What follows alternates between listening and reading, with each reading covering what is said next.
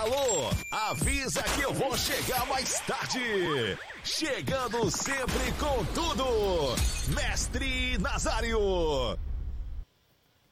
É, respeito é bom e conserva os dentes. Muito boa noite, nação rubro-negra! Estamos chegando no seu coração, porque hoje nós vamos falar de Megão. Muito boa noite, mestre Petit. Mestre Petit, que está junto com a gente aí, chegando. Cadê a produção? Irreverência é lento demais, e né? competência na resenha. Petit, o brabo das paródias. Eu estou aqui no Coluna do Fla. Boa noite, meu amigo Nazário. Boa noite, meu amigo Túlio. Boa noite, meu parceiro Leandro, da produção e em especial toda a nação rubro-negra aqui no Coluna do Fla, da minha maior e melhor transmissão. E lembrando que amanhã tem Flamengo e Corinthians. E amanhã o bicho vai pegar com a volta do Georgia, né? O famoso Arrascaeta. Vamos que vamos. Vamos falar de Mengão. E o Nazário. tá- Porra, tá lustrando o bagulho? né? Vai, produção! Pô, Esse, esse velho, cara, esse velho ele é mó barato. O mais querido, o mais querido. A baladinha do do Túlio. Sextou, mané! Sextou, porra! Sextou, pingou Segunda na e sexta pra quem é casado é a mesma coisa. Porra. Boa noite, mestre Nazário. Boa noite, meu amigo Petit, Nação Rubro-Negra. Leandro ainda cuidando da produção. Vamos que vamos, né? Tudo nosso, nada dele. Sextou. Dinheiro na conta que já entra e já sai, né? Já vai fazer aquele Já pagamento. então! Então, então, então, deu ruim pra mim, que ele me pagar. Ih, aí, Nazário? Aí, Nazário? Porra, Nazário? porra, aplicativo desde cedo, meu irmão. Aí eu acordei já. então, Ih. então vai chegar a mensagem, vai chegar a mensagem pra você Porra, assim, ó. vai chegar o áudio do Anderson. Vai chegar o áudio do Anderson, mano. O, o áudio da demissão é 49 segundos, hein? Caraca. Pelo menos aí, esse, esse, esse, esse trio de ataque aqui, eu acho que já, já, já, já tá curto. Se tirar um daqui, porra, acho que vai dar ruim pra ele. Estamos sob a batuta do nosso querido Leandro Martins Ledo, que está aí hoje no comando das carrapetas e que vai agora colocar a nossa sensacional vinheta e vamos falar em seguida do Mengão.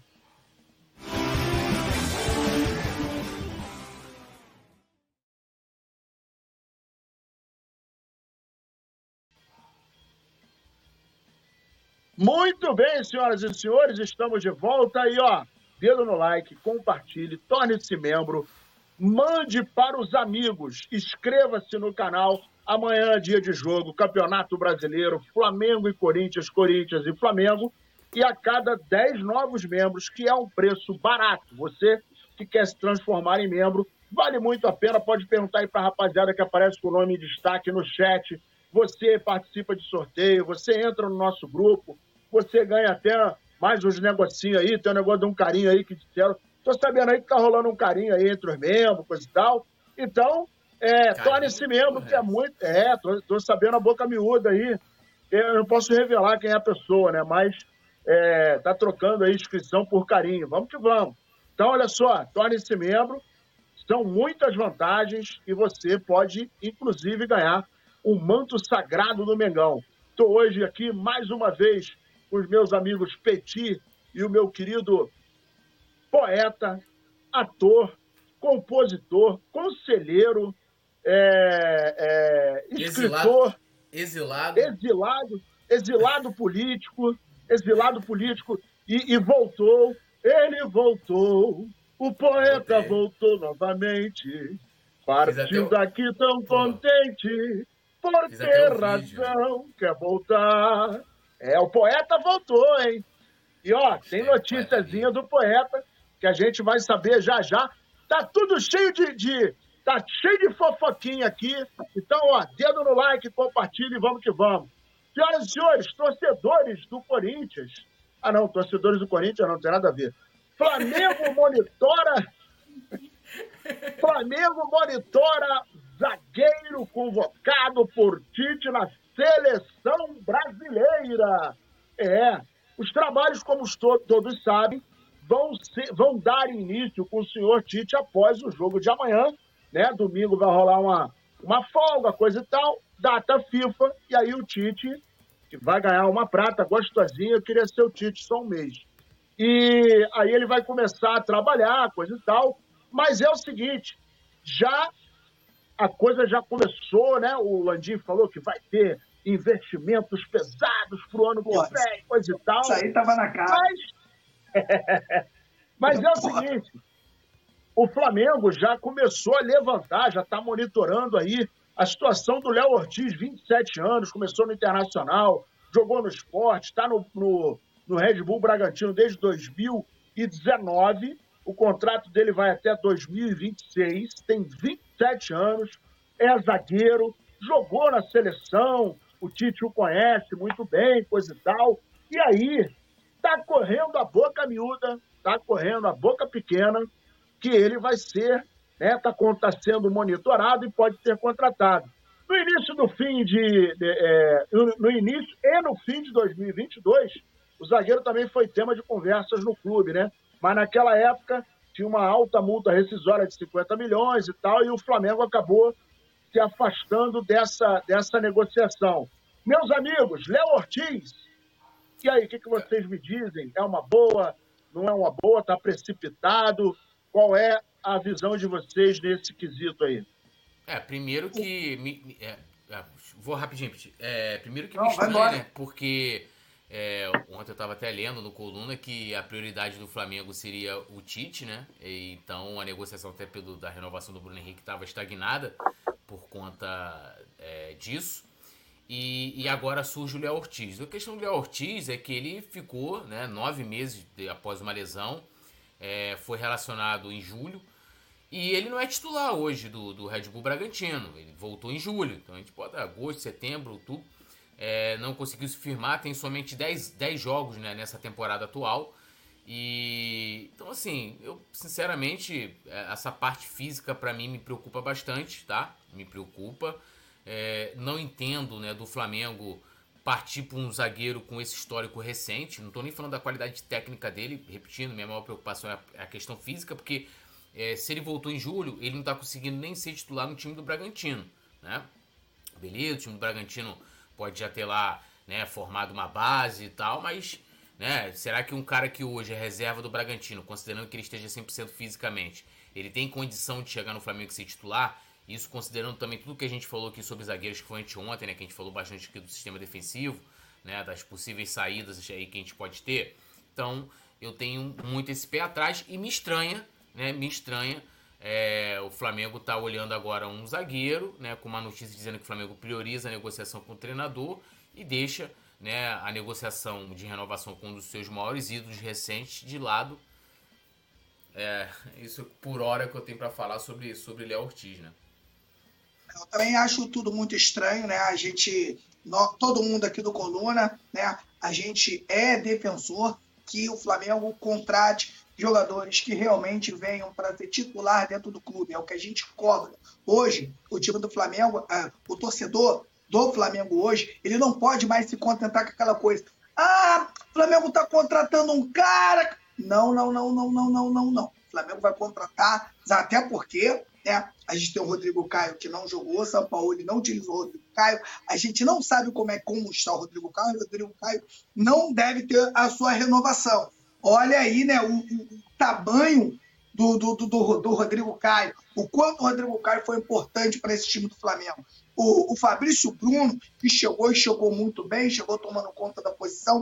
O Fabrício Bruno, na minha opinião, fez grandes jogos, fez muito. É, a gente dificilmente a gente aponta aqui um jogo muito ruim assim do Fabrício Bruno. A gente pode apontar uma coisinha ou outra aqui, mas na minha opinião, você pega o todo do Fabrício Bruno. O Fabrício Bruno, na minha opinião, fez grandes jogos, tanto que virou titular. O Léo Pereira, é, ele também é, deu uma reviravolta e foi um jogador extremamente importante para os títulos do Flamengo. E a gente tem um Davi Luiz que a gente já queria já ver um tempo fora do Flamengo. Não é, fora pelas portas dos fundos, mas eu acho que o Flamengo deveria ter tido um time certo para encerrar o, o Davi Luiz dentro do clube. Aí você tem, por mais que a gente possa, a gente está falando desses zagueiros, né, Túlio, que esteja saindo, mas olha a envergadura desses zagueiros. A gente está falando de Rodrigo Caio, a gente está falando de um Davi Luiz, né, que rodou o mundo. A gente pode falar com o Davi Luiz, mas falar que o Davi Luiz não é um jogador experiente, não é um, um, um jogador grande, aí, aí, aí é outra parada. Então, na minha opinião, o Flamengo quer montar um grande plantel, o, o Nazário, tem que trazer jogadores que venham para ser titular. Se ele vai chegar e aqui vai ser titular, meu irmão, aí é uma outra parada. Mas o Flamengo hoje não pode contratar jogador, como o Túlio disse aí. O cara, infelizmente, o cara não está conseguindo ser titular no Red Bull Bragantino, tem um histórico de lesão. Aí sabe o que vai acontecer? Vai ficar igual aqui o Alan. Aí, ó. O Alan não joga, pô. A gente falou do Alan aqui. Eu disse o seguinte do Alan. Eu lembro muito bem, eu gosto muito do Alan. Eu vi o primeiro jogo do Alan com o Flamengo e o Fluminense, um jogo histórico que o Flamengo meteu 3 a 0 o Fluminense empatou de 3 a 3 e no, e no finalzinho o Flamengo fez o 4 a 3 foi o maior jogão em 2019. E o Alan jogou muito nesse jogo. E, e realmente, falei, porra, que moleque bom. Aí foi pular para o Atlético Mineiro, a gente monitorou mais ainda, e ele foi importante para os títulos do Atlético Mineiro. E eu disse aqui o quê, Túlio? Se vier 100%, vai ser um cara que vai agregar, é um jogador de saída de bola e tal. Mas agora, o cara não tá jogando, irmão. Vou te falar, alguém tem que pagar esse pato aí, porque ele não tava, ele não tava jogando no Atlético Mineiro. E eu espero, sinceramente, que o Flamengo monitore bem o jogador para que ele chegue aqui e não seja um cara que vai ficar ali no banco, né, Túlio? Machucado e, ó, ganhando uma grana que hoje, parceiro, o Flamengo não paga mal a ninguém.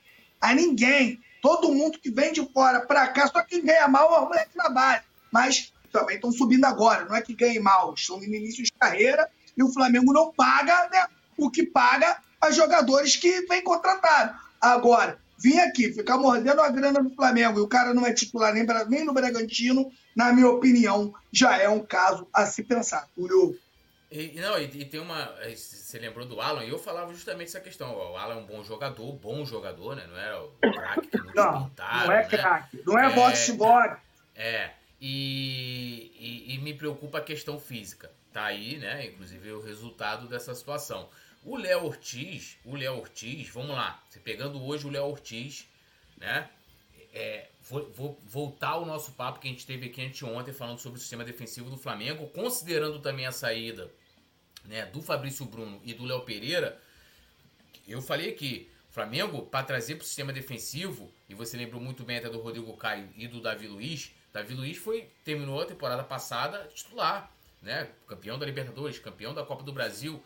É, são jogadores que a gente sabe que tem condição, isso estando 100%, né, uma série de fatores, de, de ser titular. Hoje o Léo Ortiz é um jogador que assim, ó, chega no Flamengo, escolhe camisa, vai ser titular é, da zaga do Flamengo. Tem que se fazer essa pergunta, porque é, quando se fala né, que, que, que o Flamengo jogou lá para cima, né, o seu patamar, é, não se pode aceitar qualquer coisa. E aí entra no oba-oba, porque é, ah, Léo Ortiz, igual daqui, ah, Léo Ortiz. Ah, se fizer uma fusão entre Léo Pereira e Fabrício Bruno, dá um Léo Ortiz, irmão. Desculpa, mas assim, Léo Ortiz o quê? Quem é Léo Ortiz na fila do pão? Quem é Léo Ortiz? Desculpa. Você tá falando de dois zagueiros, por mais que você possa ter milhões de críticas, e a gente tem milhões de críticas a eles, é, Léo Ortiz não é ninguém perto dos caras, irmão. Pô, você pode olhar a carreira, os títulos conquistados, né? Porque é aquilo que eu falo aqui. Não é qualquer um. A gente falou até do Léo Pereira, da, da, virada por cima que o Léo Pereira. Não é qualquer um que consegue isso no Flamengo, não, irmão. É camisa, mesmo. Porra, a camisa pesa demais, a torcida é exigente demais. Aí pega o Léo Ortiz, é, é, beleza, jogou no Inter e tal, mas assim, Flamengo é Flamengo. Ronaldinho de Flamengo é Flamengo é Flamengo. Então essa coisa de ficar engolindo qualquer coisa porque tá ruim, eu sempre lembro aqui dos versos do, do Jorge Aragão, nem tudo que é bom vem de fora. Olha lá pro gramado do vizinho, tá, tá, é, tá um pouquinho mais verde, tá é melhor. E não é, pô, nem tudo que reluz é ouro. E sabe o que, que não dá para entender? Não dá para entender o seguinte: o cara ficou quase um ano parado, 295 dias parados, por conta da ruptura parcial do ligamento cruzado anterior no joelho. E, e aí, é, ele foi liberado em julho. De julho para cá, ele jogou 10 partidas.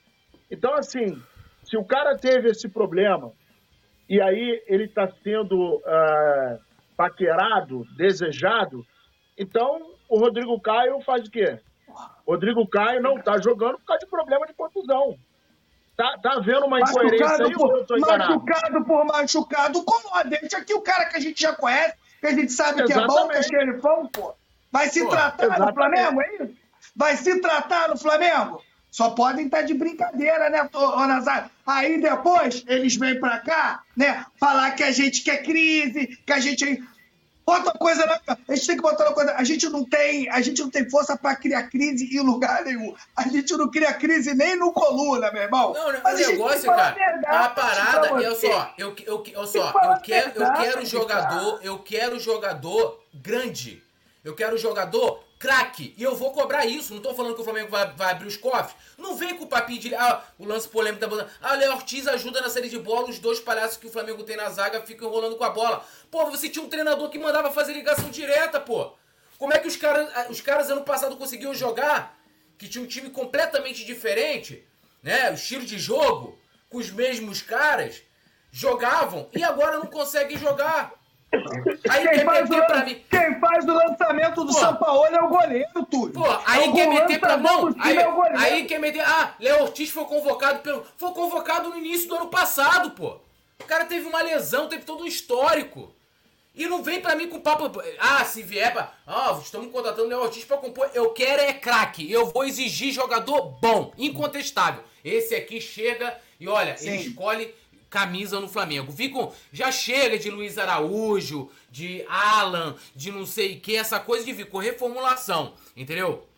É, aí o, lance pra, ah, tu faz uma pesquisa com o jogador que passa mais tempo com a bola no pé. O time do Flamengo não tinha, não conseguia jogar com o Sampaoli, lance polêmico. Tem que entender isso. Você tinha um treinador que tinha um estilo de jogo em que os zagueiros não tinham essa função de trabalhar a saída de bola. Tanto que que ele fazia para poder melhorar essa saída de bola, para quem tinha essa função, era o volante que ele botava espetado entre os zagueiros para poder fazer essa saída de bola. Então, o zagueiro do Flamengo, quando ele não tinha condição de sair, ele podia fazer ligação direta. Então, você tinha Rodrigo Caio, é, Fabrício Bruno fazendo, Léo Pereira fazendo. O, o Petit lembrou bem aqui o Matheus Cunha.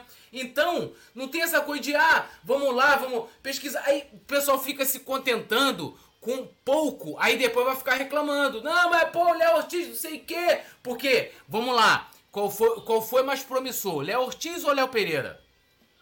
Léo Pereira, Léo Pereira, porra. Sei que, melhor jogador campeão lá pelo Atlético Paranaense. Jogando muito, jogando, jogando, muito no Atlético Paranaense. Os melhores jogando zagueiros, muito. não sei o quê. Aí, porra, querem me entalar na garganta Léo Ortiz. Léo Ortiz tem 27 anos. Então, assim, desculpa, com todo respeito ao jogador, mas no máximo, hoje, olhando o histórico dele hoje, ele tem condição somente para poder compor o elenco do Flamengo. Compor o Ô, Túlio, e eu vou falar mais aqui. O torcedor do Flamengo ele tem que exigir mesmo, porque essa guerra é Ricardo Bi. Problema, pô. A gente não vê esse dinheiro, Túlio. Esse dinheiro não passa pelas nossas famílias, não, cara. O torcedor rubro-negro ele paga tudo e paga tudo muito caro.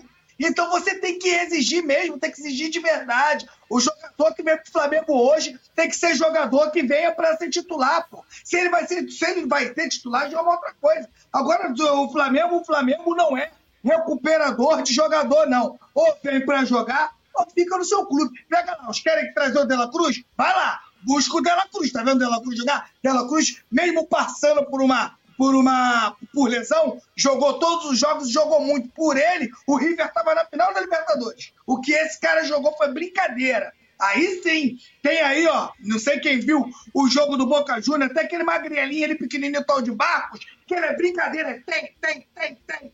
Vai, não vou. É isso que o Flamengo tem que buscar. Jogadores que são titular, no, no time fraco, que, que, que o Boca Juniors é, né? E o cara consegue ainda jogar, consegue armar, consegue sair, consegue marcar. O Flamengo tem que estar atento a isso. O Flamengo tem que estar, estar atento a isso. E eu, Túlio e, e Nazário, sinceramente, eu não tenho pena do dinheiro do Flamengo. esse dinheiro não passa pela nossa mão. Então tem que contratar grandes jogadores, porque o que a gente passou, o que a gente tinha que ter passado, a gente já passou quando Bandeira de Melo a, a, assumiu lá, junto com aquela galera toda lá, o próprio Landim estava lá, e eles disseram pra gente que é Túlio, que a gente ia passar por dificuldades e depois disso o Flamengo ia melhorar, ia contratar quem quiser. Então, se o Flamengo tem grana para comprar, contrate os melhores. Olha só, vou mandar um abraço aqui para a rapaziada que está chegando com a gente. É, deixe o seu like, é muito importante você deixar o seu like. Se inscreva e vamos que vamos. Torne-se membro, não é caro, é menos que uma coxinha, como diz o nosso amigo Simon Leto, e aí você pode concorrer a prêmios, você pode concorrer a, a churrasco, tem um negócio de um churrasco, vai ter um biricutico aí que a gente vai fazer, e aí a gente vai chamar a rapaziada. Você entra também no, no, no, no, no grupo do WhatsApp e vamos seguir aqui a nossa história. Olha só, mais uma, né? Estamos aí a dias de começar, de começar não, de realizar mais um jogo amanhã e depois data FIFA, vai chegar um novo técnico e o Flamengo nos bastidores ainda continua com bastante confusão. Conselheiros protocolam pedido de CPI contra Landim por multas rescisórias a treinadores no Flamengo.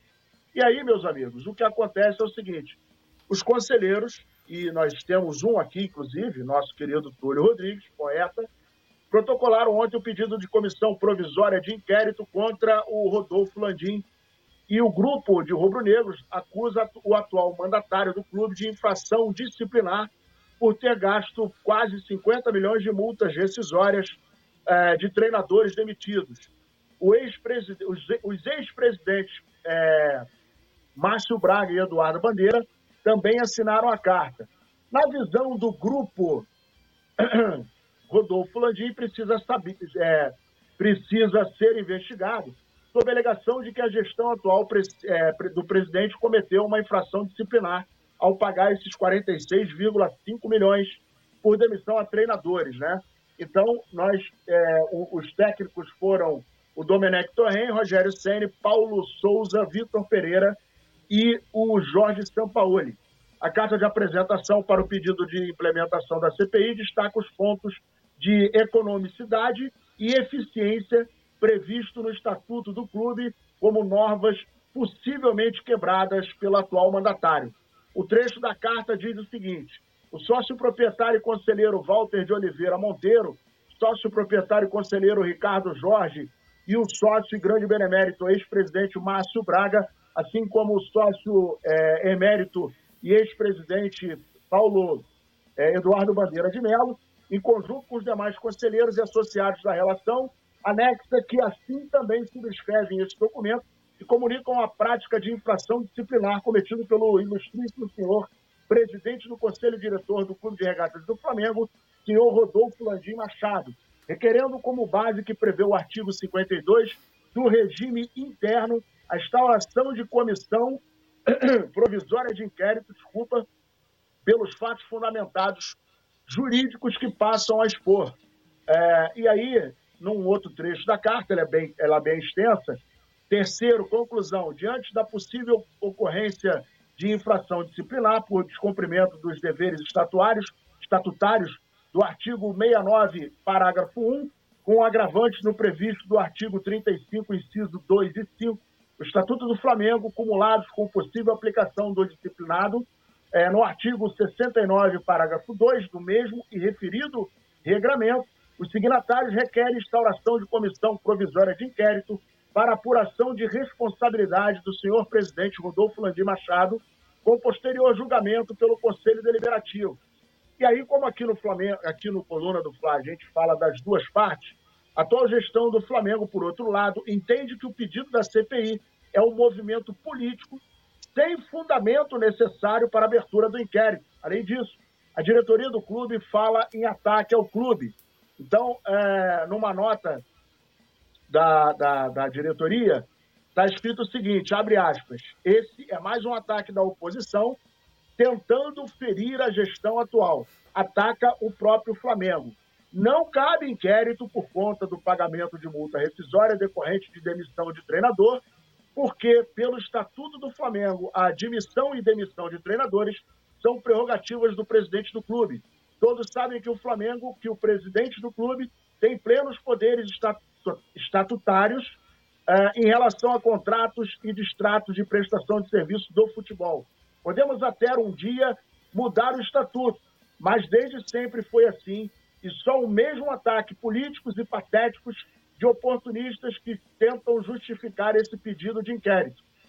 É, é bom que se diga que, se possível, é, abrir um inquérito deveria ser aberto face à gestão anterior do clube, que demitiu o treinador Dorival Júnior em 2013, um dos 14 treinadores da gestão anterior, e não pagou a multa rescisória devida, gerando uma indenização de aproximadamente 14 milhões de reais em valores históricos, que deve ser paga uh, em 2020 pela, uh, pela gestão atual. Ou seja, a maior indenização de treinador paga por essa gestão foi derivada da inépcia da gestão anterior e não viu o pedido oportunista de inquérito. Aos rubro-negros, fica a mensagem que a hora é de trabalho árduo e que retomar o caminho das grandes vitórias, às quais nos acostumamos nesses últimos quatro anos.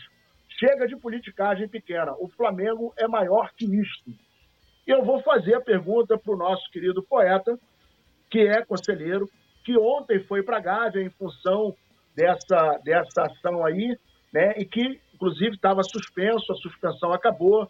Ele fez um Rios, eu curti, foi muito bacana, foi muito bom é, ver a, a, a, a volta, não do boêmio, mas do poeta, né?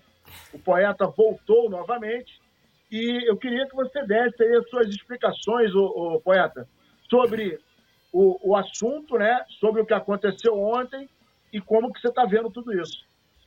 É, deixa eu mandar um salve aqui primeiro aqui pro João Guilherme, aqui, que é membro aqui, tá dando um, um, um salve aqui pra gente aqui, mandar um abraço para ele. É, ontem a reunião, na verdade, ela, ela, a reunião de ontem foi para votar, né? O patrocínio da PixBet, né? O Coluna do Fly, inclusive, noticiou também. Né? Então se aprovou lá é, uma renovação de contrato para, para 2024 e 2025. Então, primeiro tem a possibilidade né, é, de dar homoplata, caso né, não, não, não, não haja sucesso na renovação com o BRB, o PixBet vai pagar um valor maior e vai para o Master do Flamengo. Mas sobre. Né, é, ontem, ontem voltei, né? e, e fiz questão de ir lá na, na, na, reunião. Como é que foi a recepção? E... Como é que foi a recepção? Não, recepção muito calorosa por parte da oposição, né? Porque eu, eu, eu, eu, sou o cara que eu sempre vou ser odiado lá dentro do Flamengo, porque é, eu sempre vou estar criticando quem tá no poder. É, é natural, cara. É ordem, é assim. Foi assim com a Patrícia Morim, foi assim com Bandeira, agora é assim com o Landim. Sendo que, diferente dos outros dois ex-presidentes, é, o Landim, tanto que ontem, né, tava tendo um jogo de basquete, a torcida de basquete estava protestando lá, xingando o Landim. E, e aí, pô, os caras botaram lá segurança para mandar os torcedores é, deixar de se manifestar, cara. O Flamengo hoje tá assim, entendeu? Por exemplo, eu nunca chamei o Bandeira de banana. Nunca chamei, porque eu acho que isso é um desrespeito, né? A, a pessoa do Bandeira, a figura do Bandeira e várias pessoas que estão lá, que inclusive endossam né, o, pedido, o pedido de punição a mim porque eu disse que o, né, disse lá que o, que o presidente do Conselho Deliberativo é, deixou correr frouxo a questão da camisa. E, porra, os caras também falavam a mesma coisa, se, se, é, utilizando esse, esse termo, né? É, então, assim, é, então é isso. Foi, foi, foi, muito bem recepcionado pela, pela, pela oposição, que muito me, me engrandece a, né, o carinho, porque, cara, eu não, não tenho mágoa de ninguém, as pessoas entram no Flamengo, a gente tem que entender todo mundo erra, a gente aqui mesmo, tô vendo tem pessoas que estavam discordando do que a gente está falando, tem pessoas que podem agora que estavam discordando antes que vão concordar com o que a gente vai falar agora, e é assim é a vida, né? E então assim, sobre essa esse, esse pedido de abertura de inquérito. Primeiro, eu vou falar o seguinte, isso não vai para frente, né? Esse pedido foi feito em, né, lá pro Conselho Deliberativo, porque o presidente do Conselho Deliberativo faz parte, né, se elegeu, se reelegeu, né, se elegeu e se reelegeu com o apoio do Landim. É, sobre né, a, a matéria, né, sobre o pedido em si, eu acho muito complicado que se enquadre né, dentro do que eles estão é, é, eu, eu até li o texto da peça dentro do que eles estão tentando colocar no mérito, né?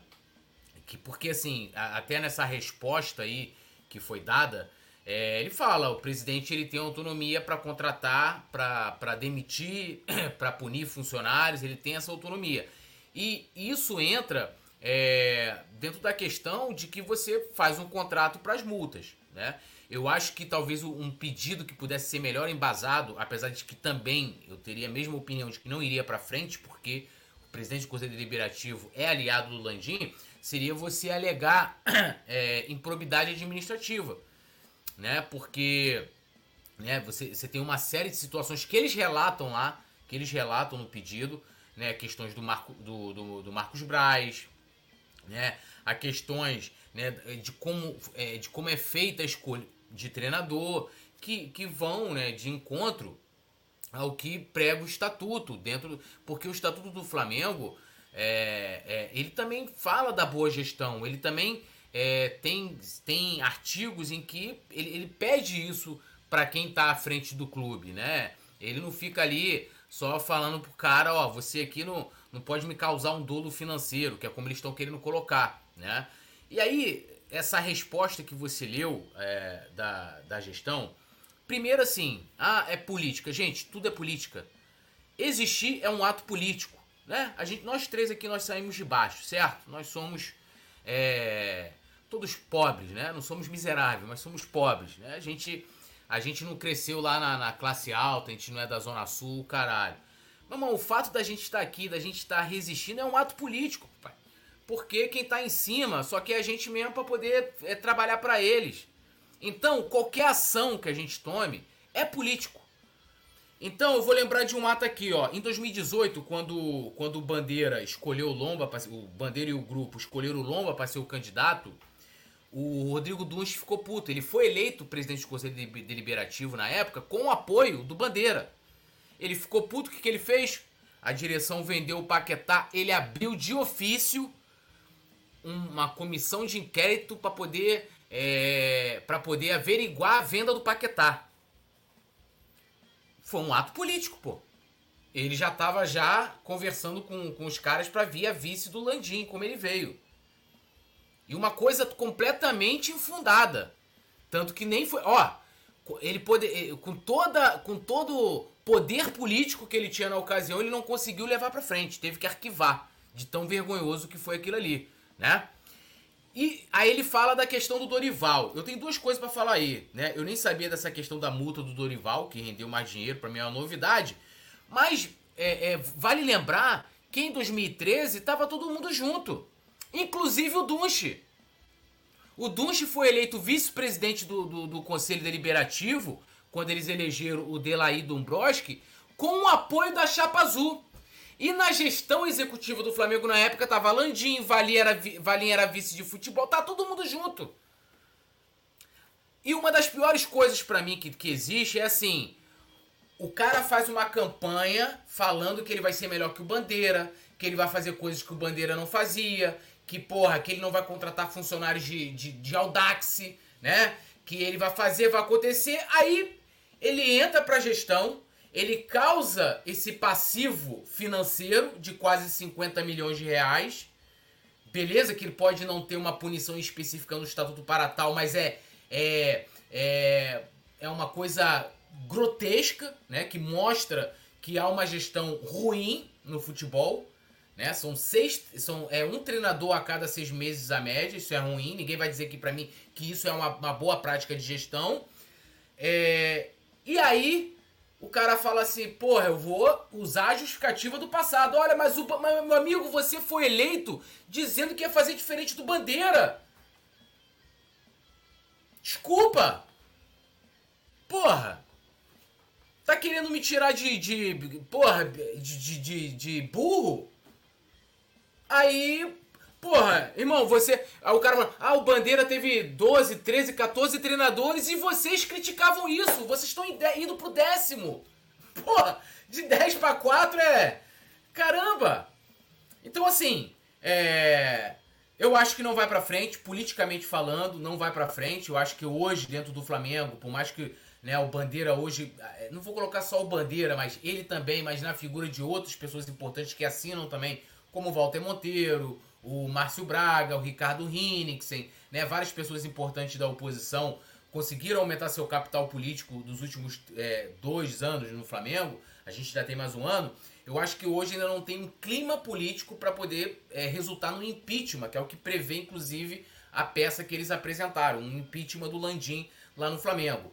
E, e, e, assim, todo mundo sabe aqui, o Landim, inclusive, que fez questão de entrar para me punir, ele que tá me perseguindo, a realidade é essa, mas eu sou Flamengo acima de tudo. E eu seria aqui totalmente desonesto com vocês para dizer que seria bom a gente ter todo um processo de impeachment do Landim. É, é, eu, até o último dia que o Landim estiver lá, e falo isso, eu, eu fiz isso na época da Patrícia Morim, critiquei muito o Bandeira, então, no, no, segundo mandato, então, critiquei muito, mas eu torci até o último dia da gestão deles para que desse certo.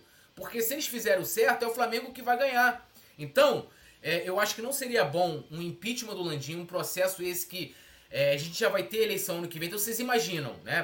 Terminando aqui, desculpa até me alongar, vocês imaginam a gente entrando um ano de processo eleitoral com comissão de inquérito aberta, aí você discutindo um, uma possível um possível impeachment do Landim mais a eleição, cara, não seria bom pro Flamengo. A melhor coisa que pode acontecer ano que vem seria é, o Landim reformular o ano que vem não, começar esse ano, reformular o departamento de futebol e o Flamengo está brigando em todas as frentes para que a, a maior pauta do Flamengo ano que vem seja o futebol e que sejam as conquistas e não que a política se coloque acima disso tudo, entendeu? Então, é, eu, é, para mim, não, a, da minha visão, não seria bom, apesar de ver como condenável, tá? Todas as práticas nefastas, é, ruins, amadoras que foram e estão sendo tomadas no departamento de futebol é, do Flamengo. Petit, o negócio continua quente no Flamengo e o que a gente nota é que existe né, uma animosidade de ambas as partes mas o que o Túlio acabou de falar, que para mim foi de uma felicidade gigantesca, é que a postura da torcida, é óbvio que, claro que nós, como os reais proprietários do Flamengo, né, maior patrimônio do Flamengo, a gente tem todo o direito de protestar, mas a gente, acima de tudo, tem que torcer para o Flamengo, porque Sim.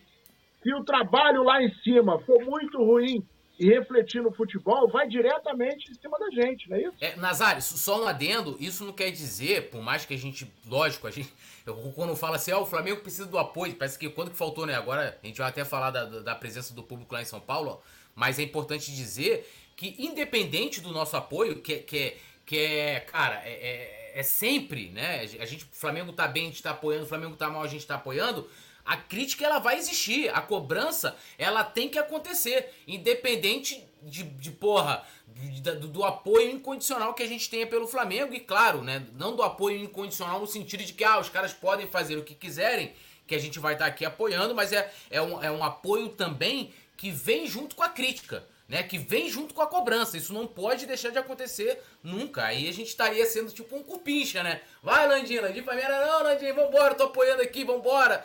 Aí, aí, aí é outra coisa, né? Aí, aí a gente não seria torcedor, seria pelego da, da direção, né? Só para deixar isso claro, que daqui a pouco é, desvirtuam o que eu, que, eu, que eu quis colocar, né? E aí, Petit? Não, 50 milhões é um absurdo. A gente vem denunciando isso aqui um tempão. O que, que acontece, Nazário? Tu vai fazer uma obra na tua casa. Né? Aí o pedreiro fala que tu vai comprar isso, isso isso, aquilo ali. Aí sabe o que acontece? No outro dia ele já está te pedindo o mesmo material que ele gastou mal, que ele não conseguiu fazer. Exatamente isso que acontece dentro do Flamengo hoje. Né? O Flamengo hoje planeja mal o ano e acaba tendo que contratar técnicos a todo momento, porque o Flamengo, hoje, dentro do seu futebol, o Flamengo não tem uma convicção. Fato. Como o Túlio falou, isso não vai dar em nada. Isso aí é uma guerra, é guerra fria. Começou a guerra, é, é, é politicagem, é guerra, é busca pelo, pela presidência do, do, do clube. Mas, sinceramente, o Flamengo agora teve um ano de 2023 horroroso com planejamento horrível e seria muito ruim para o clube hoje. O Flamengo está tentando uma reestrutura, por quê? O Landim pode ter feito um montão de M em 2023, mas já, já foi. Não volta mais, não. O Flamengo tem, ele tem no último ano dele agora a chance de se recuperar, né? estruturar o futebol do Flamengo, o Flamengo voltar ainda mais forte em 2024, de repente a gente ganha tudo. E de repente um processo de impeachment do presidente, isso aí eu estou falando agora, falando como um torcedor rubro-negro, isso aí é mais uma coisa para atrapalhar o planejamento do Flamengo para 2024. Então, eu, eu, e eu não torço por isso. Eu não torço por isso. Então, por mais que a gente critique o Landim, Marcos Braz, Spindel, todo mundo, a gente vai torcer por eles até o final. E outra, as nossas críticas aqui, que são pesadas, né? É, às vezes a, a galera prefere até assistir um, outros canais, né? Que fale realmente o, o que o torcedor quer ouvir, né? Que fica ali contando história, que fica ali contando mentira, que fica ali criando coisas para o torcedor ficar preso ali. A gente fala a verdade aqui. A gente fala a verdade aqui. A gente fala o que a gente sente. A gente pode não estar tá certo em tudo, a gente pode errar em alguma coisa ou outra, mas a gente fala o que a gente sente. E hoje, né, a gente sente que um, um, um não vai dar em nada, mas um processo de impeachment do Landim hoje, em cima de uma reestrutura para 2024, seria uma coisa bem ruim, na minha opinião.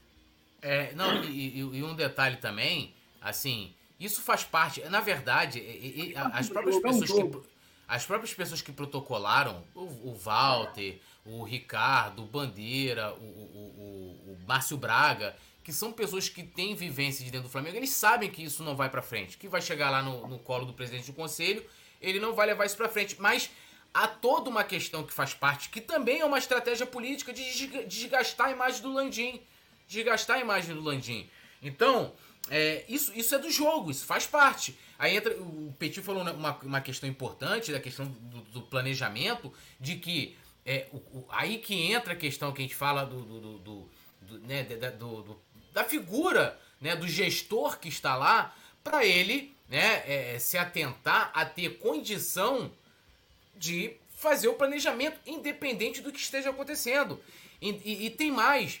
Quanto mais, se a gente tivesse hoje né, uma estrutura de futebol totalmente profissionalizada, nada disso, né, essas questões políticas que acabam, né, isso, isso, isso acaba indo para dentro do departamento, né, os funcionários, né, jogadores também, os caras leem notícia, meu amigo, os caras estão lendo, estão vendo, né, para que nada disso respingue. Pode, pode acontecer o que for, cara, você pode ver é, é, desde o início da reestruturação do Flamengo, isso já, já, já se vão mais de 10 anos, né? Fez 11 anos agora em 2023, né? É, e a gente pega. Vamos botar. É, fez 10 anos em 2023, mas começou lá com a chapa lá em 2012. É, você pega que a gente tem um trabalho que é feito lá na, implantado no departamento financeiro do Flamengo que não mudou. Entrou a primeira gestão do Bandeira, teve a cisão, trocou lá, entrou, aí sa, saiu o Tocha, entrou para Kovnik, depois aí teve a outra gestão do, do, do Bandeira, segunda ele ganha para Covre ficar lá, depois entrou o Landim, entrou né, é, o Valinho, o Valinho ficou um tempo, depois voltou o Tocha, e a, o que é feito dentro do departamento financeiro, independente, vocês não lembram quando o, tava a renovação do Diego Alves? Tem que pagar quanto ele quer, que não sei o que. O, o financeiro falou: não, esse valor a gente não paga, não, irmão. Esse valor que ele quer aqui a gente não vai pagar, porque não, não, não tá no orçamento, não é bom. O cara. Então, o futebol tem que ser a mesma coisa. Você criar um processo profissional em que, independente das coisas que estão acontecendo à volta, isso não interfira dentro do planejamento, dentro do dia a dia do futebol. E falta o Landim fazer isso. Falta o Landim fazer isso. Então, é, eu espero que um dia ele tenha essa essa consciência enquanto há tempo, né? Porque, meu amigo, vai, vai, vai, vai, vai ficar marcado na história, né, cara? Vai ficar marcado na história, campeão e tal. É a mesma coisa quando eu falo do Dunch, o pai, né? Pô, presidente campeão mundial, mas aí vem, ó, o presidente que vendeu o Zico. Pô, o presidente que entregou o cargo, não aguentou a pressão, entendeu? Então, assim, você tem que ver como é que ele quer ficar pra história, cara. Exatamente. É, algumas coisas foram faladas aqui e são a mais pura verdade, né? Uma é o apoio da torcida rubro-negra se existe uma coisa que ninguém pode reclamar é que a torcida rubro-negra é, não dê apoio ao time, né? Em todos os momentos, momentos bons, óbvio, em momentos ruins, o Maracanã lotado, os outros estádios fora é, do Rio de Janeiro. A gente tem aí a venda de ingressos esgotados para o jogo de amanhã, 9 horas da noite, lá no Itaquera. E é, diante desse panorama, é, a gente nota, né? Isso não precisa fazer muita força. A torcida do Flamengo sempre foi é, a maior, o maior patrimônio e sempre se comportou assim. Dificilmente você, até no último jogo, né, que a gente estava até torcendo para que não desse público, em função de, ter, de, de, de se apresentar como um protesto muito é, legítimo, né? na minha opinião, seria muito legítimo se a torcida do Flamengo não comparecesse ao Maracanã, porque ali estaria deixando muito claro que é, é, a torcida do Flamengo não é idiota.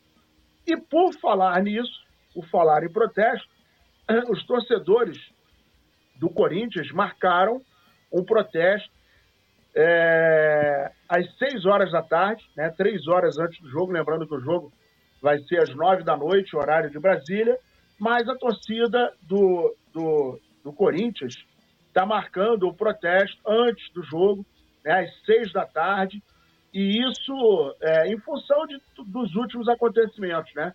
Saiu da Copa do Brasil, saiu agora da Sul-Americana por Fortaleza, está quase cinco anos sem ganhar absolutamente nada, e os caras agora é, é, prometem é, fazer um protesto seis horas da tarde.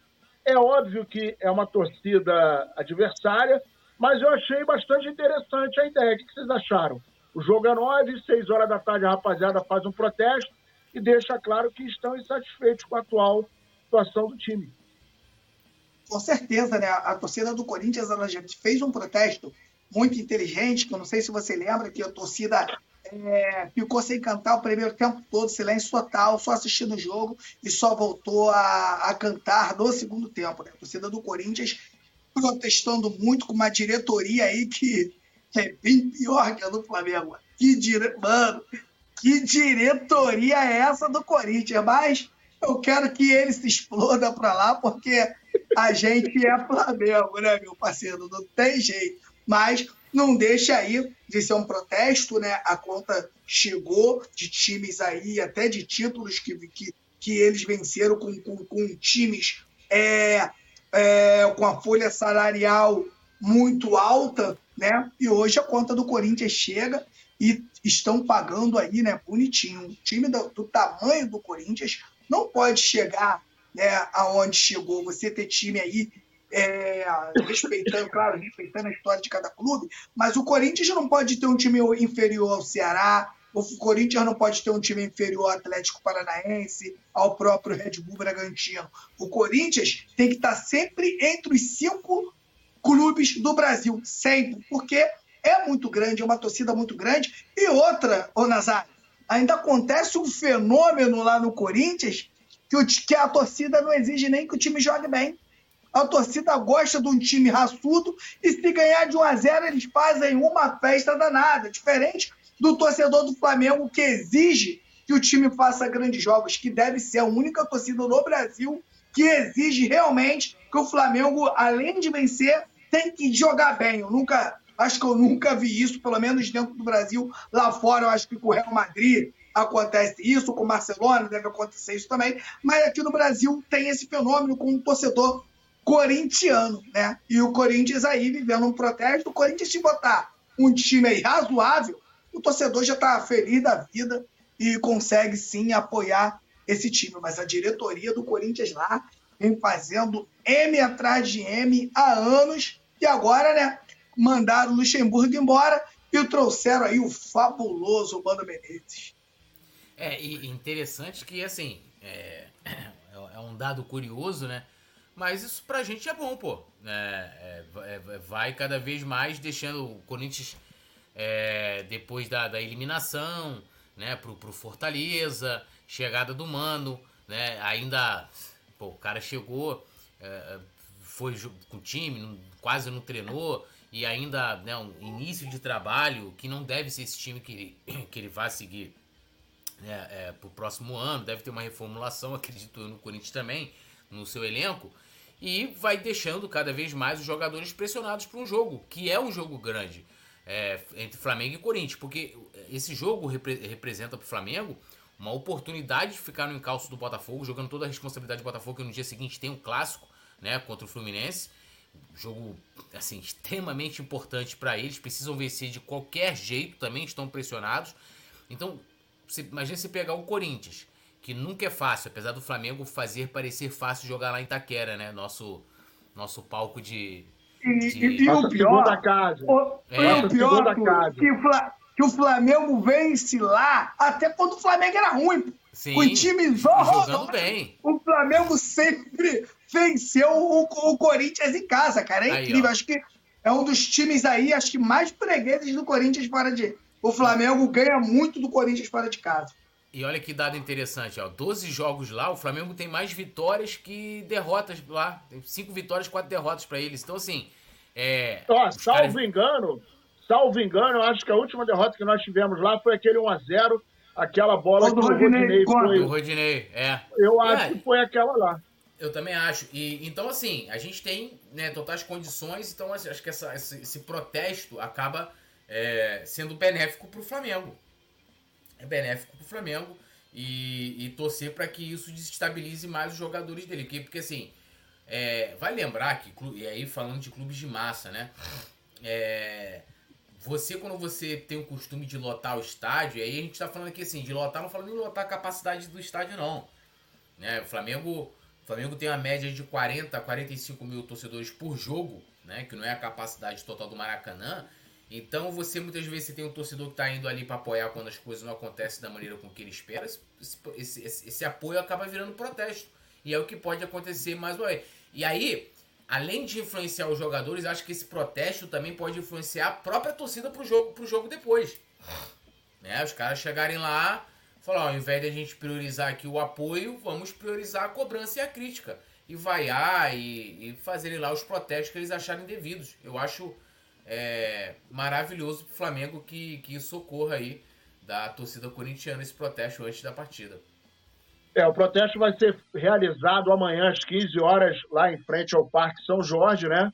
E o objetivo é que eles mostrem, demonstrem aí a total insatisfação da, da situação do, do Corinthians, né? Que há quase cinco anos agora está empilhando aí quase cinco anos sem ganhar um título muita promessa, muito blá blá blá, mas poucas ações, né?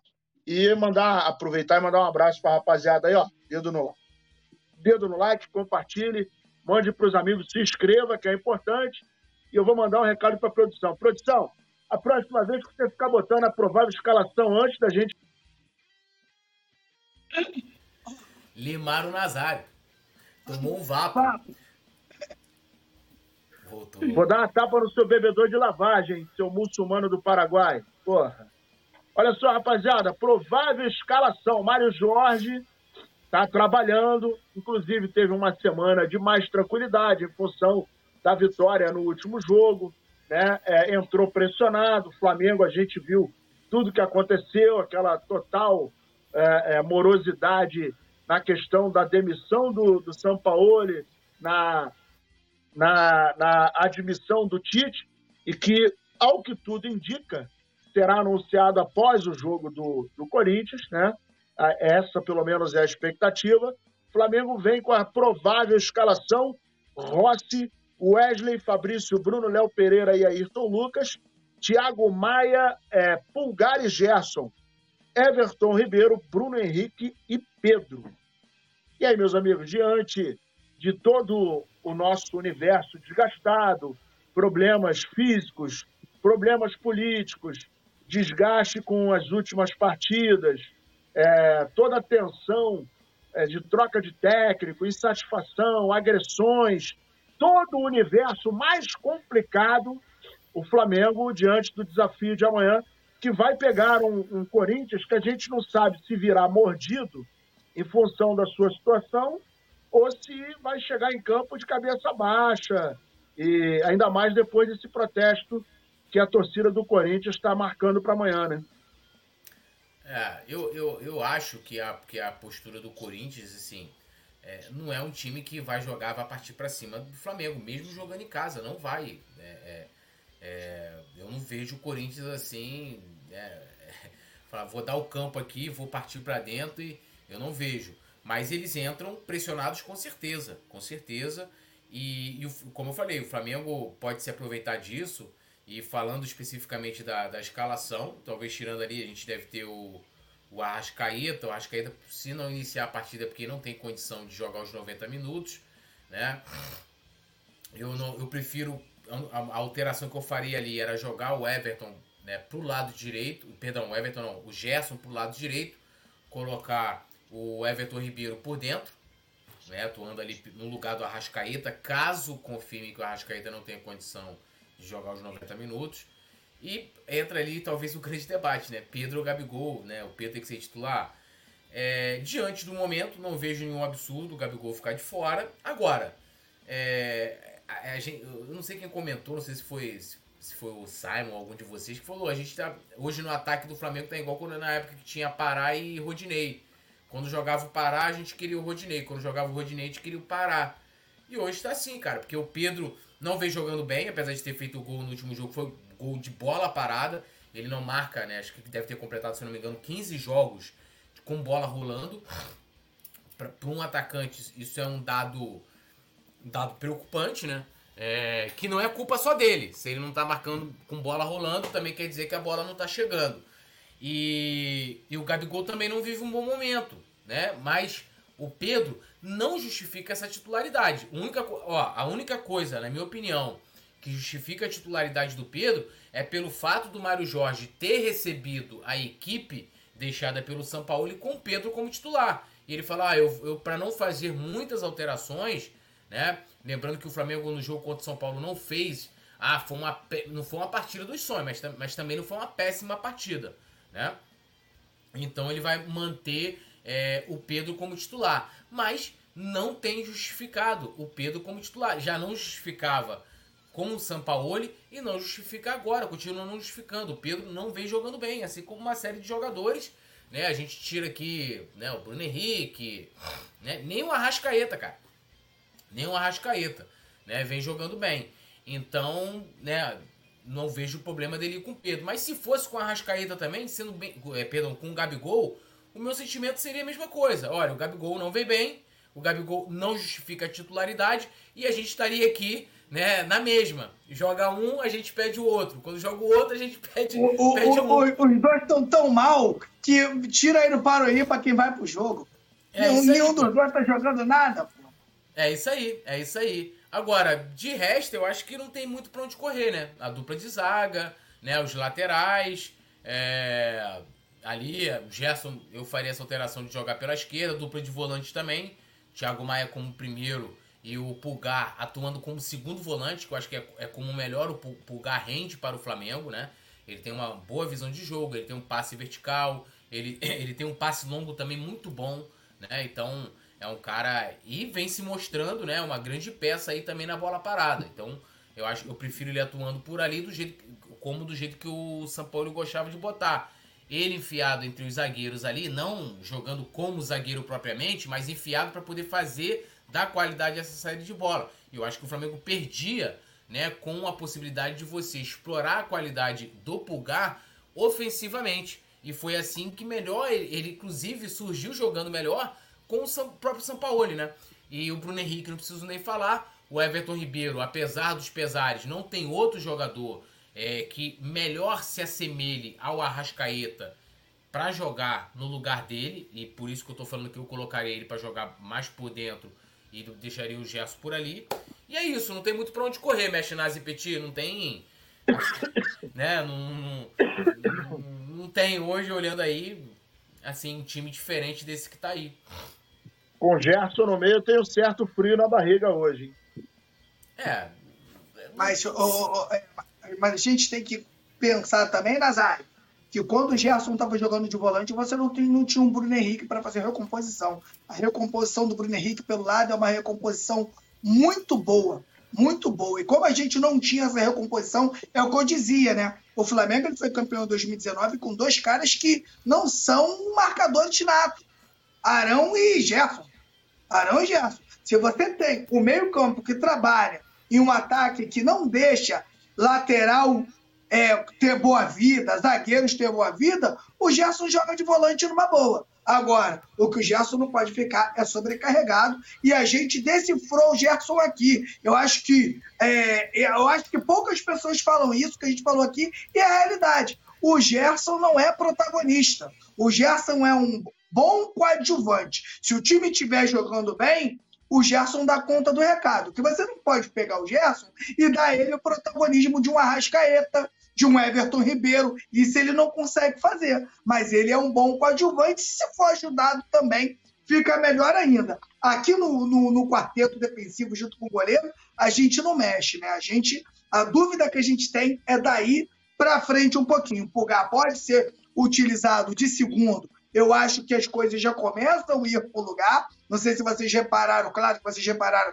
que o Pulgar bateu duas faltas né, no último jogo. Eu acho que ele já Bem consegue. Batidas é, bem batidas. Então, é, são coisas que, que, que aqueles caras não têm, pô. Tipo, o cara não tá batendo bem? Não é o cara que tá treinando? Ele é o batedor, beleza. Já resolvemos uma coisa aqui. Outra coisa que eu acho que o Flamengo deveria resolver quem é o capitão do time, Nazário. A gente veio dos anos 90, a gente sabe o quanto um capitão é, é importante para uma equipe. Eu, sinceramente, pegava essa faixinha aqui, dava aqui no Léo Pereira, botava o Léo Pereira aqui para organizar a, a retaguarda do, do, do, Flamengo, como um técnico dentro de campo. O bom seria o Felipe Luiz, né? Seria maravilhoso. Mas o Felipe Luiz não tem, não, não, não está jogando. Então pega essa faixa de capitão, coloca para cá. Outra coisa que aconteceu de muito importante, uma das melhores coisas que aconteceram é a saída de bola. O que, que aconteceu com a saída de bola do Mário Jorge? Ele pega o Ayrton Lucas. O Ayrton Lucas vai lá para pertinho do Bruno Henrique e quem vem receber essa bola do lado esquerdo é o Thiago Maia ou o Pulgar. Porque o Ayrton Lucas, como é um lateral ofensivo, ele dá a bola lá no Ayrton e o, e o Bruno Henrique ataca por dentro, deixando o corredor mais aberto para o Ayrton Lucas. Então, creio eu que dentro dessa filosofia de trabalho a gente vai voltar a ter um Ayrton Lucas fazendo grandes jogos. Lá do lado direito, né, o Everton Ribeiro e o, e o Wesley né, trabalharam muito no último jogo. Uma coisa que tanto Vitor Pereira quanto o Sampaoli mataram. Uma jogada importantíssima que o Flamengo tem desde 2019. E é só a gente lembrar que o gol contra o Atlético Paranaense, Everton Ribeiro por fora, Rodinei por dentro, ele dá no, no, no Everton Ribeiro, Everton Ribeiro cruza gol do Gabigol. Então, essa jogada extremamente importante. Agora, minha única, minha única, única coisa que eu falo, que eu posso dizer desse time, se tem uma rascaeta, eu pego o Gerson, trago o Gerson para segundo volante, meto o Pulgar de primeiro e coloco a Rascaeta ali. É o que eu faria. Sem o Arrascaeta, né, a, a, o que o Túlio falou é, é, é, válido, mas a gente perde um pouco aquela jogada que tem lá do, do Everton Ribeiro com, com o Wesley, que na meu, para mim é uma jogada muito importante. E esse menino aqui, o Thiago Maia, ele tem a saída de bola. Aqui atrás, ele de frente, ele está conseguindo sair bem, mas ele de costa, ele tem errado muito passe e tem deixado o Flamengo numa pior, porque ele está com índice de passe muito, muito errado. Por isso que, se o Arrascaeta estiver bem para jogar, quem eu saco desse time, o único que eu sacaria desse time aí é o Thiago Maia, metia aqui o Pulgar de primeiro e o Gerson de segundo. Mas aí a gente não ia perder em marcação, Petit? Não, porque esse time do Flamengo hoje vai jogar com dois laterais mais espetados, cara. Vai não, jogar eu digo, com, eu dois. Digo, não, mas eu digo quando você fala que tiraria o Thiago Maia, traria o Gerson para segundo, o Pulgar para primeiro e o Arrascaeta Sim. no meio, a gente vai, vai perder um pouquinho ali na, no, no meio a marcação, não vai não? Mas joga com o meio campo. Ah, joga com cinco no meio campo, São, né? é um atacante só. São Paulo tá te influenciando, hein? O que eu faria? É um time, é um time para ter a bola, né? É um time para tocar a bola, ou, ou, ou, a saída de bola do Thiago Maia. Ele de frente para a bola, ele até resolve, mas tem errado muito passe. E eu estou muito preocupado com esses erros de passe do Thiago Maia. Mas também essa escalação não é um crime, não. É uma boa escalação. É, Agora assim, tem um detalhe vale, também. Vale lembrar, o, o, rapidinho, Nazário, que no jogo contra o Bahia, o Pulgar, né, se falou muito da bola parada dele, todo mérito e tal, começou mal a partida que foi um negócio Começou, assim de... começou mal. Caraca. Depois foi equilibrando, depois foi é... equilibrando, segundo tempo ele foi bem. Que é justamente isso que você está falando, né? Aquela qualidade do passe ali que a gente precisa e ele errando aquele, passe na intermediária, ainda mais no local perigoso, gerando alguns contra-ataques pro Bahia. E, assim, que também é aquilo, né? É a memória, infelizmente, do time do. do JJ.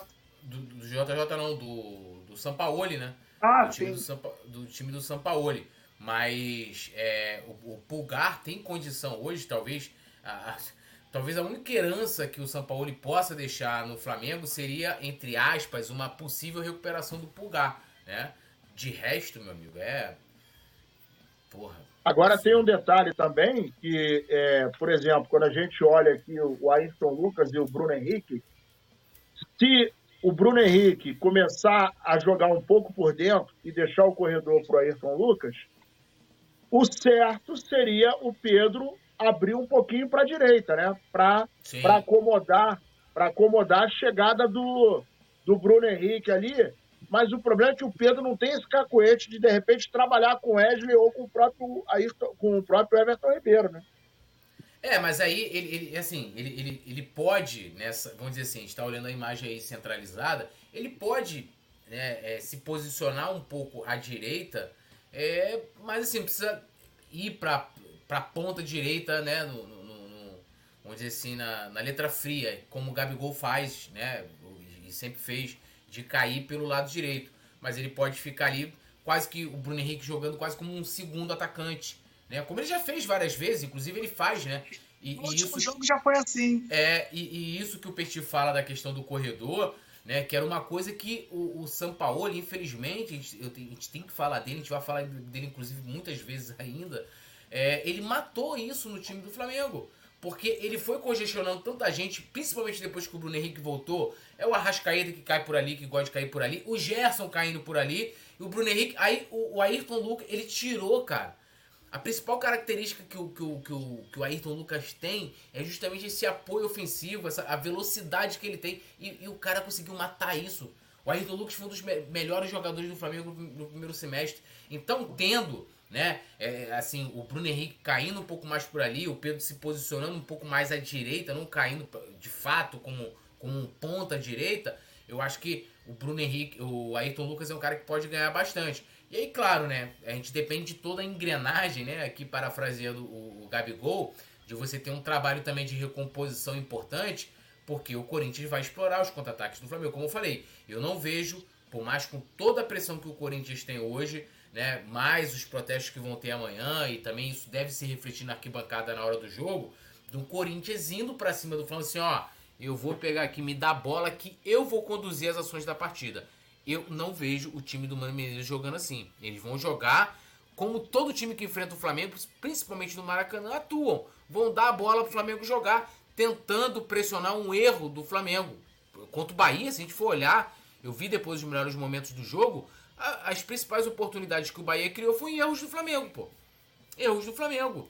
E assim tem sido com várias outras equipes. E acredito que o Corinthians vai tentar fazer isso amanhã. Mas aí já é, como o Petit muito bem colocou, um Flamengo, Flamengo diferente, posicionamento diferente. E eu gosto muito, e o Flamengo tem muito a ganhar quando a gente tem o Bruno Henrique jogando mais próximo da área. Que até isso até, também o São Paulo fez, né? Tirou ele, ele ali da, da, da, da, da, da grande área, né?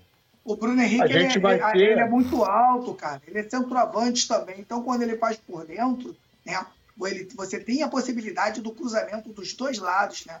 Então o Bruno Henrique acaba virando um jogador extremamente perigoso. E o, o, quando vocês falaram da marcação, né? Se não é o Bruno Henrique ali, aí eu até concordo com vocês. Mas o Bruno Henrique, ele recompõe muito e o Flamengo acaba ficando com mais jogadores do meio campo, por causa da recomposição do Bruno Henrique, que ela é muito boa. Então acaba favorecendo o time do Flamengo a ter jogadores com mais qualidade para poder fazer essa, essa saída de, de, de, bola aí, né? Eu acho que o Arrascaeta no lugar do, do Gerson ali seria ideal, porque o Arrascaeta ele municia tanto o Ayrton Lucas quanto o Bruno Henrique, né? Eles são a flecha e o, e o Arrascaeta é o arco. E por incrível que pareça, parece que não, o Arrascaeta é um jogador que ele te engana, o, o, o Nazário, porque ele é um, o Arrascaeta é um jogador que fecha muito bem seus espaços, tá? O Arrascaeta ele rouba muita bola.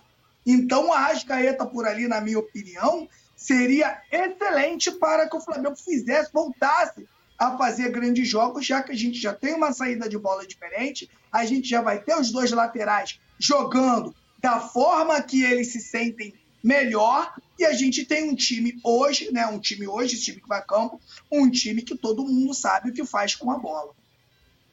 Agora, a minha, coisa... rapidinho, só para eu complementar, a minha maior preocupação não é o time que vai a campo. Minha maior preocupação é o banco de reserva do Flamengo. Não sei se vocês pensam igual a mim, mas para mim, desde 2019, esse banco de reserva do Flamengo é o banco que menos resolve jogos, tá? A gente tem ali o Cebolinha, a gente tem o próprio Luiz Araújo, que na minha já vou falar aqui. Já, eu não sei o que, que o torcedor tem com o Luiz Araújo. O Luiz Araújo ainda não demonstrou Nada, nada, é insuficiente, na minha opinião, o que o, o Luiz Araújo jogou até agora, que não é uma crítica. Aqui eu tô querendo, eu, eu tô colocando que é um pedido, né, Nazário? É um pedido pro Luiz Araújo e o, o Luiz Araújo não fez partidas Vou, eu arrisco a dizer. Porque ele deu três próprio... dribles, ele deu três dribles, deixou o cara no chão e, o Marcos Gonçalves fez gol contra o Botafogo, entrou eh, bem nos jogos. Eu acho que era melhor ter mantido o Matheus Gonçalves aqui, que você teria um jogador que entraria ali, tanto do lado direito quanto do lado esquerdo, tem um poder de quebrar a marcação, porque a gente tem, tem o Cebolinha e o Gabigol em uma fase. Então, a, gente tinha o Matheus França, que desses jogadores aí é o que entrava bem nos jogos. A gente tinha até o, o Lázaro, né, que também foi vendido, que fazia seus golzinhos, salvou o Flamengo. E o Matheus França ainda nem jogou, hein? O Matheus França tá lá dois meses já, não sabe nem quanto que vai jogar, hein? Vai estrear, nem é. estreou, cara. É brincadeira. E o Flamengo hoje, na minha opinião, não sei se vocês concordam comigo, o Flamengo tem um pior, o pior banco de reserva para resolver jogos desde 2019 para cá. Eu acho que com o Flamengo, com o Vitinho, com o Michael, com esses caras todos, o Flamengo era bem mais letal do que esse time que joga no segundo tempo. Eu quero aproveitar aqui, Nazário e rapidinho, um comentário do Arilson Pereira. É, ele lembrando aqui, né? A, a, o Flamengo chegou em São Paulo, né? Inclusive hoje teve aí a cobertura do, do Coluna, né? Do, do embarque do Flamengo. E lá na chegada em São Paulo, no hotel, o, né, os torcedores chegaram lá, foram chegando, eles fizeram uma barreira mais distante, né, é, ali na, na, na, entrada do hotel. Aí falaram, não, quando o time chegar a gente vai liberar. Então os caras ficaram bem distantes, assim, montaram uma barreira, eles ficaram bem para fora, assim, do hotel. Falaram, não, quando, aí o segurança lá, não, quando o Flamengo chegar aqui a gente vai liberar vocês para entrarem. E aí a, a, a delegação do Flamengo chega ao hotel e os caras não foram liberados para entrar, né? Uma torcida que por mais que esteja né, mais próximo aqui do, do, Rio de Janeiro e tal, não é o torcedor que está habituado a ter o Flamengo tão próximo, né? E houve ali né, um vídeo até do Wesley Ramon, né, o coluna do Fla também destacou isso aí nas redes e tal. É, torcedor ficou, os torcedores ficaram muito revoltados, né? Pô, o pai foi com, com os filhos, né, cara? E não pôde ter esse contato ali próximo. Tem a galera que vai protestar, mas tem a galera que tá cagando ali, que vai fazer a festa, que quer pedir uma foto, quer pedir um aceno do, do ídolo. E, e, mais uma vez eles foram impedidos, né? E aí é aquilo que eu sempre falo aqui, é, eu coloquei e vou repetir, não há presidente na história do Clube de Regatas do Flamengo que maltratou e maltrata tanto a torcida do Flamengo quanto o presidente Rodolfo Landim, tá? Repito, para mim, nesse critério, é o pior presidente da história do Flamengo, porque né? O cara que aumentou a, mensalidade em 168% do Off-Rio, um cara que limitou a associação do Off-Rio, que cobrou 700 reais no ingresso mais barato, né? Que, que, que nunca ajuda né, o torcedor em jogos fora do estado do Rio com ingressos, é, abriu mão de, de, de assegurar para as embaixadas, né, que tinha antes isso, né, os ingressos, aí o cara ia da embaixada ia lá, pe, pegava, eles pagavam, tá? Não era grátis não mas assegurava uma cota ali para eles. E agora a gente tem mais esse episódio que entra para conta também dessa diretoria em maltratar o seu torcedor, se quer deixar o torcedor ter um contato mais próximo, sentir esse calor é, é, humano ali, cara, que, que faz parte, né? Você colocar o torcedor para poder fazer aquela imagem de rede social quando você desembarca né, aí nos outros estados, quando a fase tá boa, é muito fácil, né? Na fase ruim também. E a gente não fala aqui do apoio, eles não cobram tanto o apoio, também ia ter lá, lógico, com certeza a galera que ia protestar, mas também ia ter a galera lá, né, é, declarando seu apoio e querendo também ter esse aceno aí, esse contato mais próximo com os jogadores. É, mais um fato lamentável. Mais um a, fato. A grande verdade é que o torcedor Rio, ele vai querer, pô, a maioria deles vai lá para fazer festa. Cara quer ver o jogador, o cara quer levar o filho, tentar tirar uma foto e tal. E é muita sacanagem, né? O, como o Túlio disse, né? O Rodolfo Landim, ele, é, ele, ele maltrata muito o torcedor rubro-negro, já é incomum. Mas o Off, o Off Rio é sacaneado demais. O Flamengo ele tem a torcida do Flamengo fora do Rio, ele é maior do que a do Flamengo, a torcida do Flamengo dentro do Rio de Janeiro. E é um absurdo que a diretoria do Flamengo faz com torcedores off Rio. É muito cara, é muito esculacho o que o torcedor do Flamengo passa fora do Rio de Janeiro e mesmo assim lotando tudo, né? Lotando tudo. É, e houve até relatos aí de que o cara falou é uma covardia, vou, não vou mais querer ser sócio torcedor, porque é um esculacho com a gente, trouxe meu filho aqui, coisa e tal. Então, assim, é, a gente não consegue entender, porque aí já entra um grau, um grau de maldade. Porque é óbvio que em todo momento vai haver cobrança. No momento bom ou no ruim, ainda que você ganhe o jogo, o jogo, vai ter sempre alguém que vai cobrar, ó, oh, ganhou, mas eu não esqueci, coisa e tal. Mas como como foi vitória, aí os caras ficam na boa. E aí, antes do jogo, eles ficam apreensivos. Você quer ver uma coisa que eu acho que é muito importante, que o Flamengo deixou de fazer, e fazia muito na época do, do JJ, é, é, é, prestigiar a torcida. Acabou o jogo, vai lá, bate palma, pô, obrigado, coisa e tal. Isso é uma forma de você acariciar a torcida, a forma de você também estar perto da torcida no momento que você está saindo no desembarque, no aeroporto chegando no, no hotel. Cara, não custa nada tirar foto, dar autógrafo, fazer um carinho na torcida, que isso, além de você acariciar a torcida, você acaba atraindo simpatizantes. Porque o cara que às vezes está indeciso, o moleque, vai com o outro, porra, meu irmão, legal, falei com, torce... falei com o jogador, tirei foto e tal, o cara acaba virando um adepto do Flamengo, acaba virando um torcedor. Quando você tem esse tipo de atitude, isso acaba te afastando, faz com que você fique revoltado, isso acaba é, é, viralizando e cria uma certa antipatia, né? Porque a partir do momento que você está ali, os jogadores que precisam de apoio, precisam da torcida, né? Seria do futebol se não tivesse torcida. Não ia ter brincadeira, não teria jogo, não teria futebol, não, não teria processo.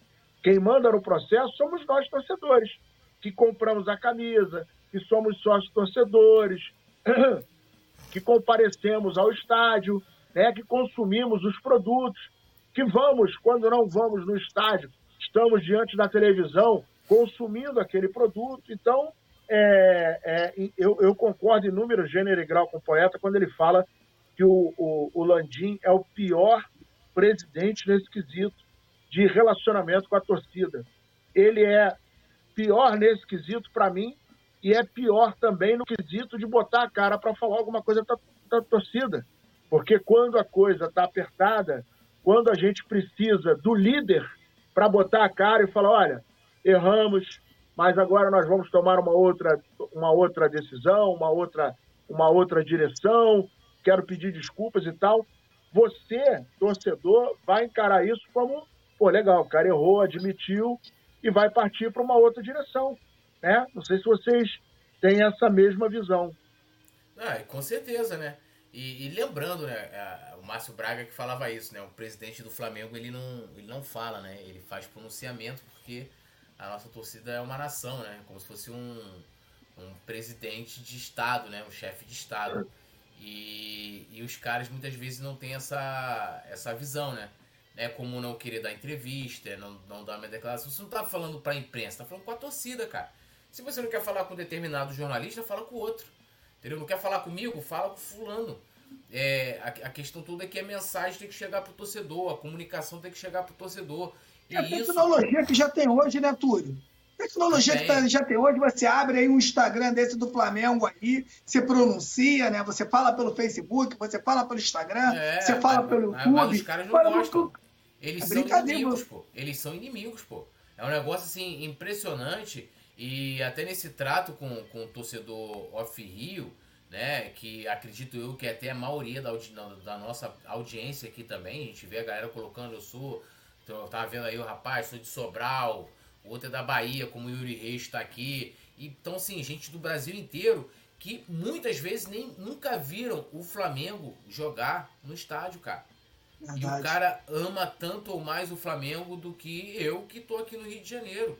Tá ligado? Então, assim, é, tinha que ter, cara. E eu torço ainda que haja uma diretoria que vá olhar com carinho para esse torcedor e, e não só na retórica, porque se você pega o que o Lantinho falava lá em 2018, na eleição, coisa maravilhosa, ó, oh, vou, tô preocupado com o torcedor que não pode ir ao estádio, farei flafestes, né, não sei o que, usarei as embaixadas e nada. O cara vem constantemente, constantemente boicotando mesmo. Porque, Nazário, ontem eu tava lá para votar o patrocínio. Eu tava lá para votar o patrocínio do, do, do, Flamengo. E. E aí eu tava olhando, né? O valor do Flamengo para homoplata é um valor de master de, porra, de todas as equipes no Brasil. E se, e se essa empresa for, for master, cara, é um valor absurdo. Agora, é porque o Flamengo é preto e vermelho? É porque o Flamengo tá na, na Globo, é pelo tamanho da torcida, porra. O cara quer estampar aquilo ali para milhões e milhões de pessoas. Aí você tem de contrapartida é, placas, rede social, em tudo quanto é lugar, que a gente é maioria em tudo. E não é maioria no Rio de Janeiro só não. É maioria, e é maioria, maioria, fora do Rio. A gente tem um dos o melhor contrato com a Globo por causa da, da audiência, principalmente do torcedor Rio.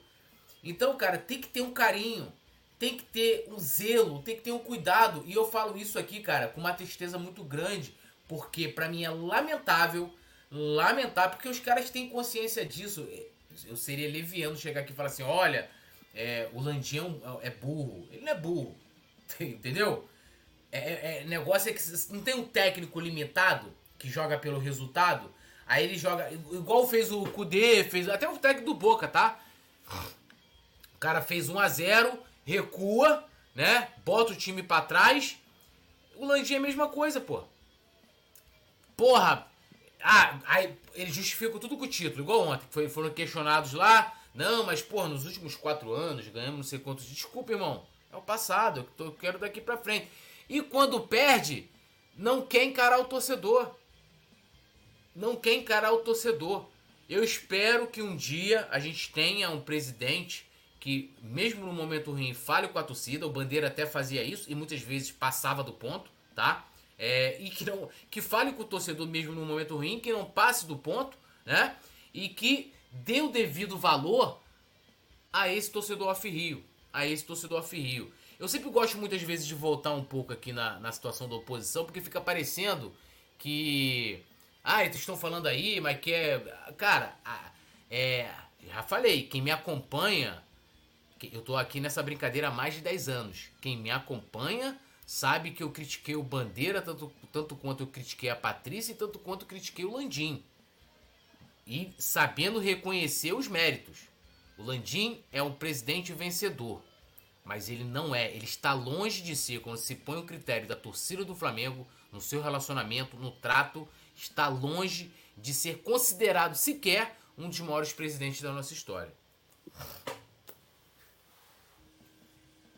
Tá, tá, tá no mudo, Nazário. E aí, Petit, fala você. Tudo está coberto de razão. A gente é, é, falar né, sobre isso é a gente ficar aqui né, dando murro em ponta de faca, chover no, no molhado. É isso aí, mesmo que o Túlio falou, não tem nem mais o que falar. É isso aí.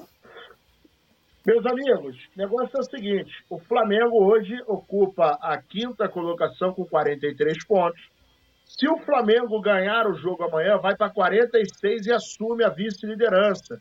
Isso, para isso acontecer, o Bragantino é, precisa perder, o Grêmio, o Palmeiras. O Bragantino amanhã o, vai jogar. O Grêmio vai jogar contra o Inter, o Bragantino vai jogar contra o Atlético Paranaense e uh, quem mais aqui? O, o Grêmio vai jogar contra o Internacional. E aí o Flamengo ficaria seis pontos do Botafogo, que vai jogar com o Fluminense. É, me parece que é no domingo, domingo, Isso. quatro da tarde, Fluminense e Botafogo. Fluminense que está todo empolgadinho, né? Porque está na final, coisa e tal, com o Flaboca. E aí a gente vai ver um jogo em que é, eu, eu acho, eu acho, que tinha muita gente falando que foguete não tem ré, coisa e tal, não sei o quê. Eu acho que a caixa de marcha desse foguete quebrou. Porque o bagulho tá meio esquisito lá e os caras estão sentindo a pressão, né? Então, hoje, hoje, o atual panorama é de que o Bragantino está a sete pontos do Botafogo. Se essa galera de cima perder e o Flamengo ganhar, fica seis pontos do Botafogo com a vitória do Fluminense. Então, vamos seguir aí na, na esperança. Dá para a gente chegar, na pior das hipóteses, se manter no G4 para garantir a Libertadores do ano que vem, mas ainda tem muita água para rolar. 26 rodada vai começar amanhã, né? Falta, faltarão 13, então vamos seguir 12, melhor dizendo. Então vamos segurar a onda, ainda tem muita água para rolar. Tinha gente falando, soltando fogos, dizendo que o, campo, Botafogo já era campeão. Posso, posso fazer uma, uma pequena. Fala aí. É data Vênia, como é que é? Data Vênia, né? É, então, data Vênia, data Vênia. O Pedro Augusto colocou assim: vai dar Corinthians lá, vocês não ganham. Eu queria pedir, ele não colocou no, no, no, no plural correto. Ah, ele é desavisado, ele é desavisado. É, Alô, produção? A produção! A produção podia jogar na tela isso aí: Flamengo e Corinthians no Itaquerão. Aí, ó. Desculpa, né, irmão? Porra, tá de piada com minha cara. Pedro Augusto.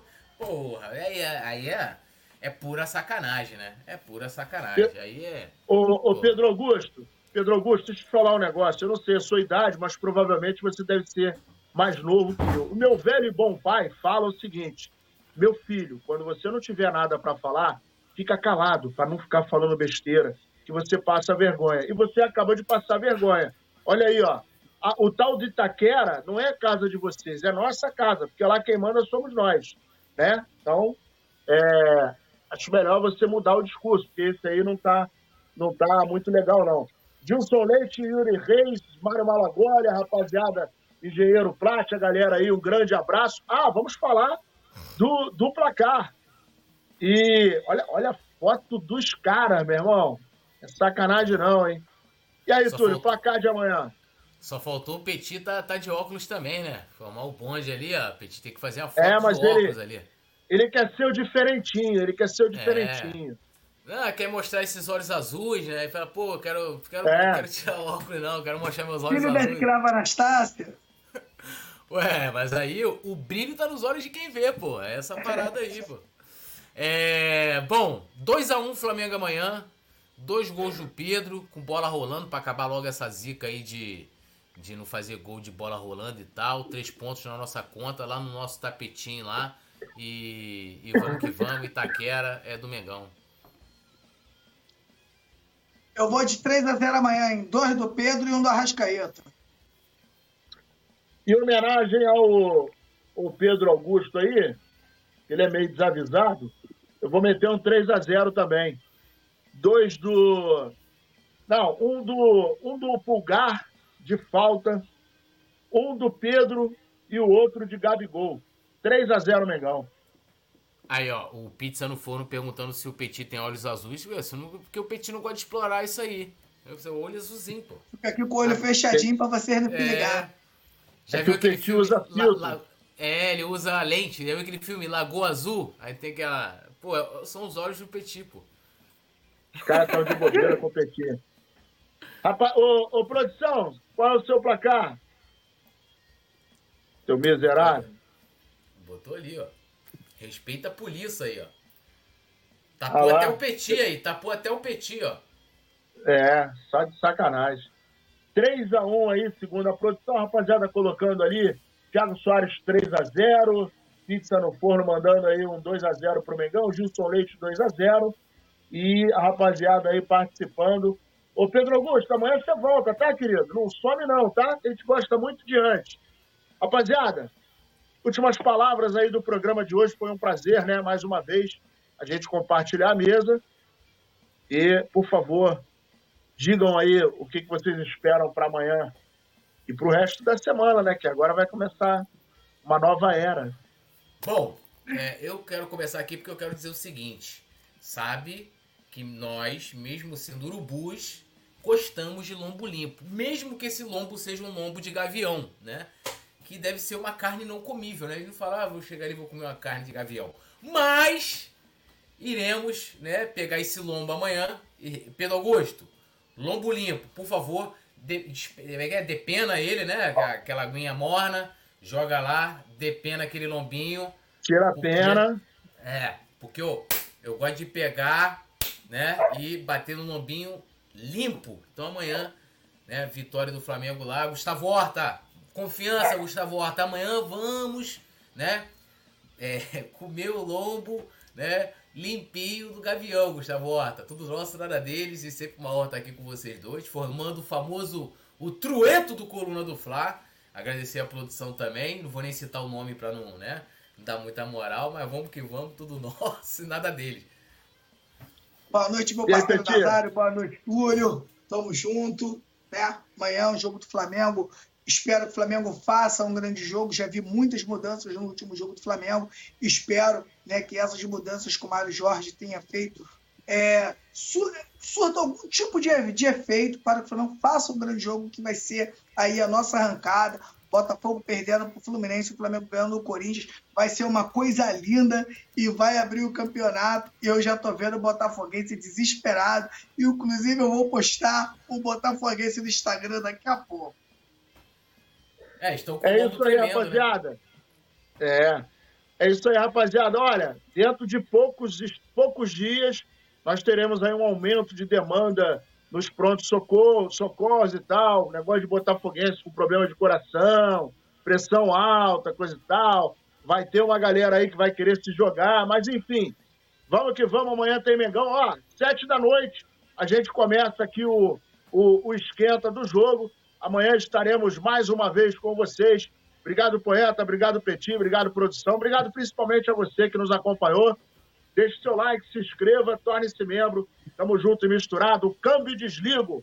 Valeu! Alô, nação do Mengão! Esse é o Coluna do Fla. Seja bem-vindo! Se inscreva no canal, não esqueça de deixar o seu like. Pega o link, compartilha para geral. Comente, comente bastante, queremos te ouvir. Aqui você tem a melhor transmissão dos jogos do Flamengo na internet. O Coluna é brabo e tem o Podfla, o podcast da nação. É muita resenha e um show de cobertura do maior do mundo, do jeitinho que a nação merece. Esse é o Coluna. Saudações rubro-negras.